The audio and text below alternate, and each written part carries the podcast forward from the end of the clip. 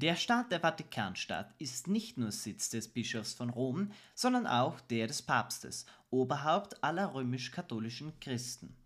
Jedes Jahr zieht er Millionen von Christen an, die sich den Petersdom und die vatikanischen Museen anschauen oder aber die Gelegenheit nützen, um dem Papst bei der Generalaudienz in der Aulo Paulo VI möglichst nahe zu sein. Doch wie ist der Staat organisiert?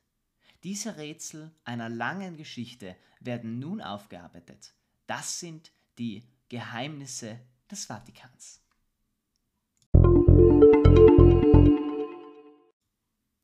Die gesamte katholische Christenheit richtet in Glaubensfragen den Blick nach Rom, zum Papst und der Kurie. Letztere dient als eine Art Regierung des Vatikans und übt entsprechend unterschiedliche Aufgaben aus. Die wichtigste Position hat dabei der Kardinalstaatssekretär, der den Staat diplomatisch und politisch vertritt. Außerdem laufen hier auch die Spendengelder des Peterspfennig zusammen, eine Spende, die als Zeichen besonderer Wertschätzung gegenüber dem Papst gilt.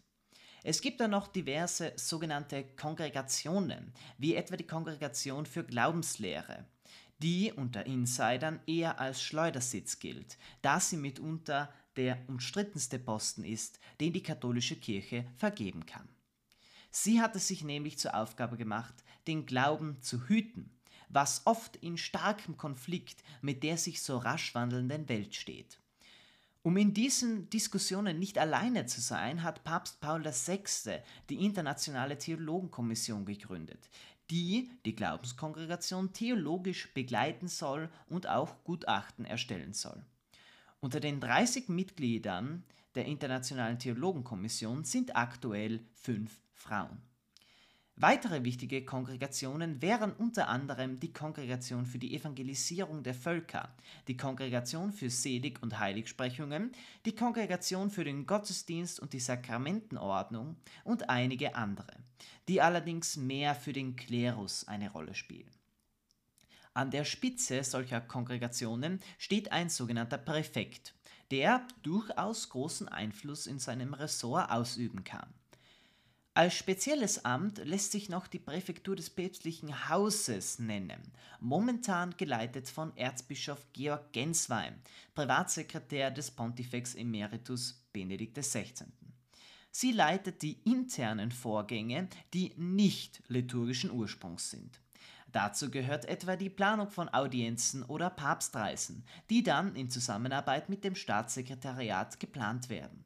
Für alle liturgischen Feiern ist der Zeremonienmeister zuständig, der die öffentlichen Messen koordiniert. Dazu gehört etwa die Aufstellung des Chors, der Schmuck der Basilika oder natürlich das viele Proben, damit alles reibungslos vonstatten gehen kann. Weiters ist noch nennenswert der päpstliche Rat zur Einheit der Christen, der in Vorbereitung auf das Zweite Vatikanum gegründet wurde. Das Wirtschaftssekretariat des Heiligen Stuhls, das seit 2014 für die Immobilienverwaltung des Heiligen Stuhls verantwortlich ist. Eine Funktion, die vorher der Güterverwaltung des Apostolischen Stuhls oblag, die heute die Aufgaben eines Schatzamtes und einer Zentralbank hat. Die Güterverwaltung ist außerdem Dreh- und Angelpunkt für die Finanzierung der Weltkirche. Eine Funktion, die stets einem Kardinal vorbehalten ist. In der heutigen Zeit ist sogar für einen Papst ein Auftritt in den sozialen Medien unabdingbar. Dafür zuständig ist das Dikasterium für die Kommunikation, vormals päpstlicher Rat für die sozialen Kommunikationsmittel. Für diejenigen, die es nicht wissen, ein Dikasterium bezeichnet ein einzelnes Amt innerhalb der römischen Kurie. Die Gründung des Dikasteriums für die Kommunikation war ein Meilenstein auf dem Weg der Digitalisierung im Vatikan. Ihr obliegt die Verwaltung des Presseamts, des Vatikanischen Pressezentrums, des Osservatore Romano, der Libreria Editrice Vaticana, als auch die verschiedenen Internetdienste des Vatikans, wie etwa Vatican.va. Die Informationsplattform Vatican News ist das Glanzstück der päpstlichen Kommunikation. Hier werden das Angelusgebet, öffentliche Messen oder auch die Generalaudienzen übertragen. Der Vatikan ist zwar flächenmäßig ein unbedeutender Staat, aber er hat trotzdem großes Gewicht, wenn es um diplomatische Beziehungen geht. Und eben diese Diplomaten haben sogar eine eigene Akademie bekommen, wo sie ausgebildet werden. Die Pontificia Ecclesiastica Academia. Die Leitung obliegt dem Kardinalstaatssekretär. An der Akademie beginnen jährlich etwa 30 Kleriker die Ausbildung zum Diplomaten. Sie absolvieren ein Doktoratstudium im kanonischen Recht zusätzlich zum ohnehin schon erworbenen Theologiestudium. Nach erfolgreichem Abschluss vertreten sie den Vatikan in einem der ca. 188 Staaten, mit denen der Heilige Stuhl Beziehungen führt. Als päpstliche Hochschule unterhält der Vatikan viele Universitäten. Die bekannteste dürfte dabei wohl die päpstliche Universität Gregoriana sein, die von Jesuiten geführt wird. Sie befindet sich im Herzen Roms und bietet verschiedene Disziplinen an. Neben Theologie, Philosophie und Kirchenrecht finden sich auch Kirchengeschichte, Missionswissenschaft und Sozialwissenschaft als Studienfächer. Grundsätzlich gilt Italienisch als Unterrichtssprache. Aber außerhalb der Lehrveranstaltungen werden viele Sprachen gesprochen, denn hier wird die klerikale Elite der ganzen Welt ausgebildet. All diese genannten Ämter repräsentieren nur einen kleinen Teil der Arbeit, den die römische Kurie im Namen des Papstes führt. Doch ein Terminus kommt neben dem Papst oft ins Spiel. Die Rede ist vom Heiligen Stuhl. Was ist das überhaupt? Gibt es denn überhaupt einen Unterschied zwischen dem Heiligen Stuhl und dem Papst? Die Antwort kann ganz einfach sein. Praktisch nicht. Theoretisch sehr wohl. Der Papst ist nämlich nicht wirklich gleichzusetzen mit dem Heiligen Stuhl. Aber lassen Sie uns zu den Anfängen zurückblicken. Die Bezeichnung Heiliger Stuhl kam früher sehr oft vor. Es handelte sich dabei nämlich um Bischofssitze, die in direkter apostolischer Nachfolge zu einem Apostel standen, etwa Alexandrien, Antiochien, Jerusalem und eben Rom. Dieser Begriff wurde aber mit der Zeit synonym zum Bischofssitz in Rom verwendet. Somit bezeichnet der Begriff also den Kathedra des Papstes. In früherer Zeit wurden sämtliche Rechtssprüche oder Glaubenswahrheiten ex cathedra, also vom Stuhl aus, gesprochen. Diese Stühle symbolisieren Amtsvollmacht, da sie altrömischen Richterstühlen nachempfunden sind. Wer nun auf diesem besagten Kathedra sitzt, ist gleichsam auch der heilige Stuhl selbst. Nun ja, nicht ganz. Tatsächlich steht der Heilige Stuhl nicht nur für den Papst, sondern auch für das Staatssekretariat und generell die Gesamtheit der römischen Kurie. Der Papst hat aber natürlich allumfassende Macht und ist somit auch primär mit dem Terminus gemeint. Dennoch ist hierbei Vorsicht geboten, denn der Heilige Stuhl repräsentiert eigentlich ein souveränes, nichtstaatliches Völkerrechtssubjekt, das dem Amtsinhaber auf Dauer seines Amtes die Funktion des Staatsoberhauptes zuspricht.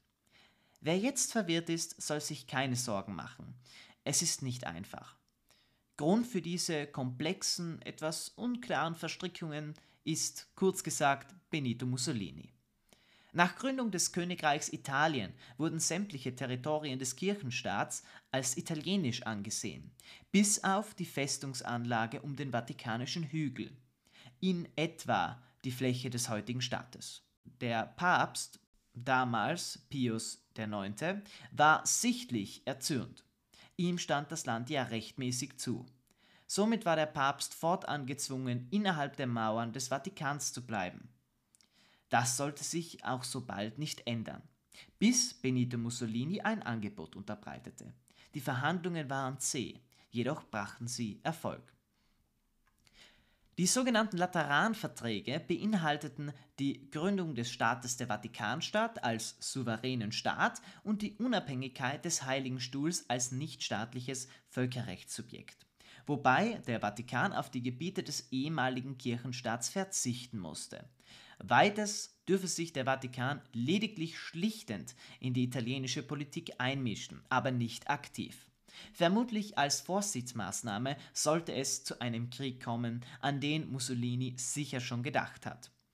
Weiters wurden dem Heiligen Stuhl 1,75 Milliarden Lire als Ausgleichszahlung für die Gebietsverluste zugesprochen. Interessant ist, dass der Petersplatz zwar vatikanisches Territorium ist, allerdings von der italienischen Polizei gesichert wird. Die Zugänglichkeit der Petersbasilika war für die Italiener sehr wichtig. Das Staatsgebiet der Città del Vaticano umfasst schmale 44 Hektar, ein wahrlich extrem kleines Gebiet. So klein, dass man im Rahmen der Ausdehnung des Territoriums in das italienische Hoheitsgebiet expandieren musste. So befindet sich etwa die Audienzhalle Paolo VI aus Seiten der Bühne, wo der Papst steht, auf vatikanischem Grund. Die Zuhörer sind aber größtenteils in Italien. Weiters befindet sich der direkt angrenzende Palast der Glaubenskongregation auf italienischem Boden, genießt aber einen exterritorialen Status. Es gibt noch einige Gebäude, die dem Vatikan unterstellt sind, etwa die Kirche Santa Maria Maggiore und andere. Die Kontrolle sämtlicher exterritorialer Besitzungen des Vatikans wird von der Vatikanischen Gendarmerie durchgeführt. Eine, man möchte schon fast sagen, Kolonie des Vatikans findet sich mit der Sommerresidenz Castel Gandolfo. Das Gut hat eine Fläche von 55 Hektar und ist damit sogar größer als der Vatikan selbst.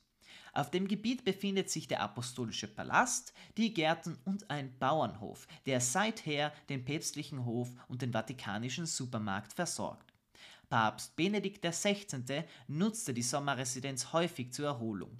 Unter Papst Franziskus wurde sie der Öffentlichkeit zugänglich gemacht und man kann nun selbst den Apostolischen Palast besichtigen. Die Einnahmen sind außerordentlich wichtig für den Heiligen Stuhl zum Erhalt der Immobilien. Nun aber zurück zum eigentlichen Thema. Der Heilige Stuhl ist nämlich in vielen internationalen Organisationen sogenannter Beobachter. Das etwa auch bei den Vereinten Nationen, wo er den Vatikan und die katholische Kirche vertritt. Der Heilige Stuhl unterhält diplomatische Beziehungen zu 188 Staaten auf der ganzen Welt. Zu Ländern wie etwa China führt man allerdings keinerlei Diskurs. Die Diplomatie des Vatikans ist weltberühmt. Er trat schlichtend in vielen Konflikten auf. Allerdings ist das ein Thema für ein anderes Mal. Als Italien Mitglied der EU wurde, konnte der Vatikan nicht beitreten da ein Beitrittskandidat als Staatsform die Demokratie haben muss, der Vatikan allerdings eine absolute Monarchie ist. Somit war ein Beitritt unmöglich.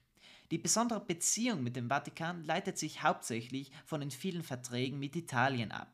So wird etwa ein Schengen-Visa akzeptiert, der Vatikan selbst ist allerdings kein Mitglied und somit gelten dort auch keinerlei Regeln des Schengener Abkommens. Der Staat der Vatikanstadt ist ebenso nicht Mitglied im EU-Binnenmarkt oder in der Zollunion. Die Abkommen der EU mit dem Vatikan gehen auf Verträge des Königreichs Italien aus dem Jahre 1930 zurück. Ein Vertrag, der garantiert, dass die beiden Länder Vatikan und Italien im gegenseitigen Handel keinerlei Abgaben leisten müssen. Etwas kompliziert wird es nun mit der Währung.